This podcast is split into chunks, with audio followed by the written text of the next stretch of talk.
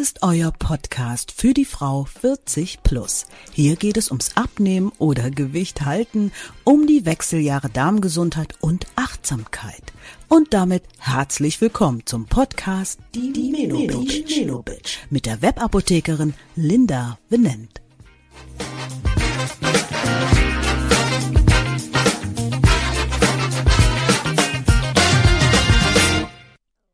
Letzten Folge im Advent habe ich dir von meinen fünf guten Vorsätzen erzählt, mich dieses Jahr im Advent nicht so ganz meinen Essensgelüsten hinzugeben. Ich fasse die noch einmal kurz zusammen. Erstens Eigenschutz. Naschkram nicht offen stehen lassen. Zweitens gekoppelte Bewegung. Ich kopple die Bewegung an die Naschlust. Drittens der gesunde Snack vorab. Obst und Nüsse füllen mir erstmal den Magen. Viertens, gut gekaut ist gut verdaut. Ich versuche mindestens 30 bis 50 Mal pro Portion zu kauen. Und fünftens, gute Zutaten verwenden.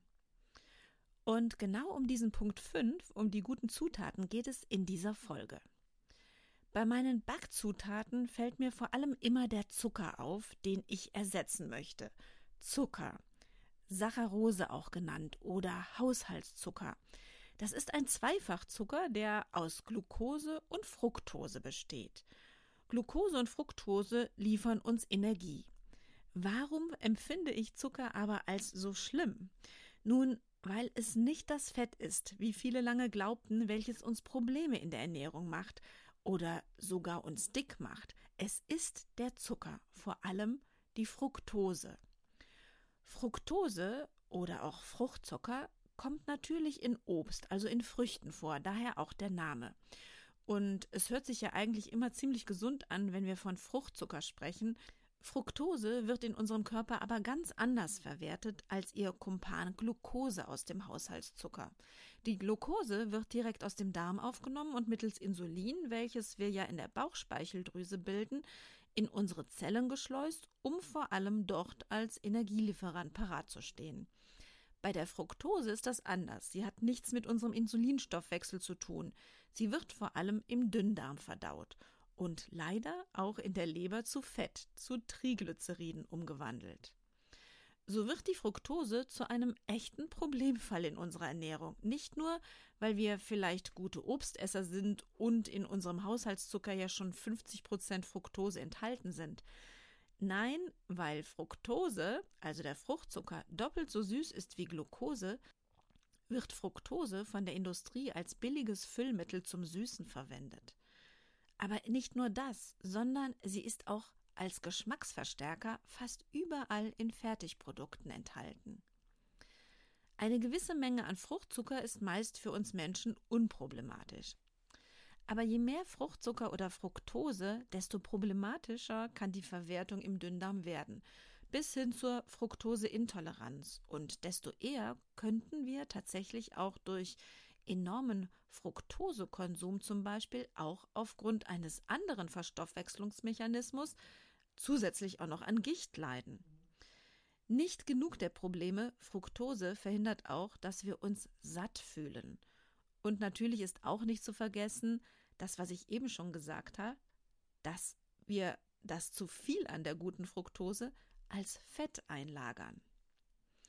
Natürlich gibt es auch Studien, die sagen, dass der Zuckerkonsum keine negativen Konsequenzen auf unsere Gesundheit hat. Aber ihr könnt euch vielleicht vorstellen, wer hier die Sponsoren waren. Nun ja, Rezepte zum Backen enthalten immer ziemlich viel Zucker. Ich weiß nicht, ob ihr das auch schon einmal abgewandelt habt. Ich habe festgestellt, dass ich die Rezepte immer mit mindestens ein Drittel weniger Zucker als angegeben genauso toll und ausreichend süß fand. Also meine Devise, konsequent Zucker schon mal halbieren oder dritteln. Besser aber vielleicht noch die Frage, was wäre ein guter Ersatz bei Backzutaten? Was kann man ersetzen? Was kann man nehmen? Und was schmeckt auch? Dazu habe ich jetzt drei Tipps für dich. Wenn wir direkt bei den Kohlenhydraten, also allgemein beim Zucker bleiben, kommt direkt mein erster Tipp. Erstens. Weißmehl ersetzen durch Eiweißpulver, Mandelmehl oder Buchweizenmehl zum Backen. Das heißt, ich ersetze das Weißmehl, was ein Stärkeprodukt ist und in dem sich ja auch die Zucker in langen Ketten die Hände reichen, entweder komplett in zuckerfreie Varianten mit Eiweißpulvern, also Eiweißpulver, die sättigen und beeinflussen weder den Insulinstoffwechsel noch werden sie als Fett gespeichert. Oder aber ich nutze andere Varianten wie Buchweizen oder Mandelmehl, die ballaststoffreicher sind als Weizenmehl. Buchweizenmehl ist übrigens auch glutenfrei und enthält einen weitaus höheren Eiweiß-, Mineralstoff- und Eisenanteil als Weizen. Auch Mandelmehl ist super. Es ist nämlich um ein 20-faches reicher an Magnesium und Calcium und auch viel bekömmlicher als Weizenmehl. Durch den höheren Ballaststoffanteil kann es allerdings sein, dass du mehr Flüssigkeit in deinem Rezept benötigst als mit Weißmehl und als auch angegeben. Das musst du wissen und eben vielleicht mal ausprobieren. Tipp Nummer zwei. Weniger Zucker, das sagte ich schon, aber nun kommt es, und diesen, also den Zucker, gegebenenfalls ersetzen durch Zucker, das ist Erythrit, oder durch Agavendicksaft. Was ist eigentlich Erythrit? Erythrit zählt zu den Zuckeraustauschstoffen. Chemisch gesehen ist es ein Zuckeralkohol. Erythrit wird durch Fermentation aus Glucose gewonnen, also eigentlich ist es eine Gärung. Je nach Variante ist Zucker völlig kalorienfrei. Es hat allerdings nur eine 70-prozentige Süßkraft im Vergleich zu Haushaltszucker, dafür aber keinen Einfluss auf den Blutzuckerspiegel. Auch hier gilt aber nicht in rauen Mengen einsetzen. Viele Studien zeigen Unbedenklichkeit, aber in rauen Mengen wirkt es abführend, wie es bei Zuckeralkoholen üblich ist. Das ist zum Beispiel auch vom Zuckeralkohol der Laktose, also mit Namen Lactulose, bekannt, die wirklich bei Verstopfungen medizinisch eingesetzt wird. Guter Zuckerersatz ist auch Agavendicksaft, den ich gerne verwende. Er hat eine höhere Süßkraft bei weniger Kalorien als unser weißer Zucker. Auch wenn ich Fett nicht grundsätzlich so kritisch betrachte wie Zucker, dann wage ich auch noch einen dritten Punkt. Also mein dritter Tipp, Butter oder Margarine ersetzen durch Kokosfett. Warum Kokosfett? Kokosfett besteht zu 90 Prozent aus gesättigten Fettsäuren, also eigentlich ähnlich wie Butter. Und gesättigte Fettsäuren sind doch eigentlich verteufelt, da sie hohe Blutfettwerte machen. Man findet sie vor allem eigentlich eben in tierischen Fetten. Aber auch in Kokosfett. Die Fettsäuren in Kokosfett sind allerdings von mittlerer Kettenlänge. Es handelt sich hierbei um ein sogenanntes MCT-Fett, mittelkettiges Triglycerid. Diese mittleren Kettenlängen zeichnen sich dadurch aus, dass sie schnell aufgespalten werden und in der Leber zügig abgebaut werden. Außerdem hat Kokosöl eine gute Hitzebeständigkeit. Du solltest allerdings nur kaltgepresstes, natives Bio-Kokosfett verwenden. Übrigens, warum eigentlich Kokosfett oder Kokosöl? Naja, Kokosfett wird eben, wenn es etwas wärmer nur ist in der Wohnung, schnell zu Kokosöl.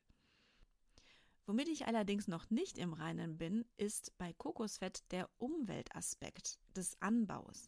Die Frage der Nachhaltigkeit und der Blick auf das, wo Plantagen angebaut werden. Die beschäftigen mich genauso, ehrlich gesagt, aber wie beim Thema Butter, wenn ich über die Milchkuhwirtschaft nachdenke.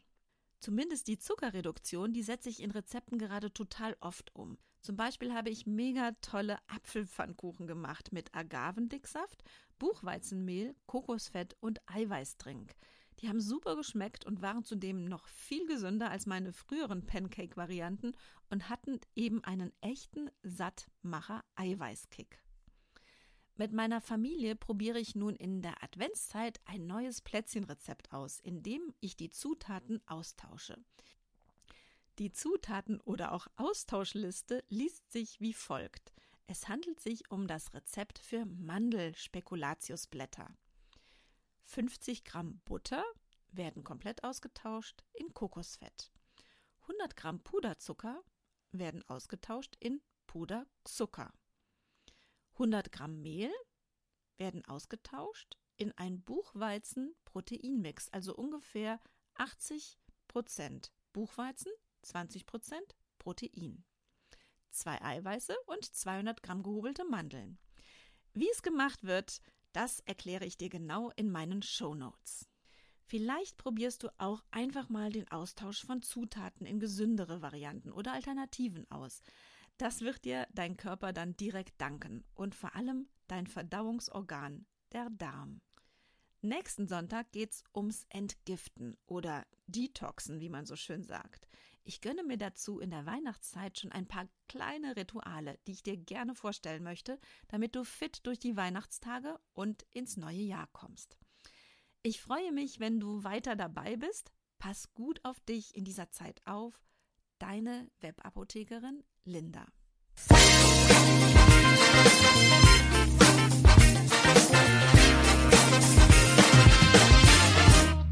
Das war der Podcast Die Menobitch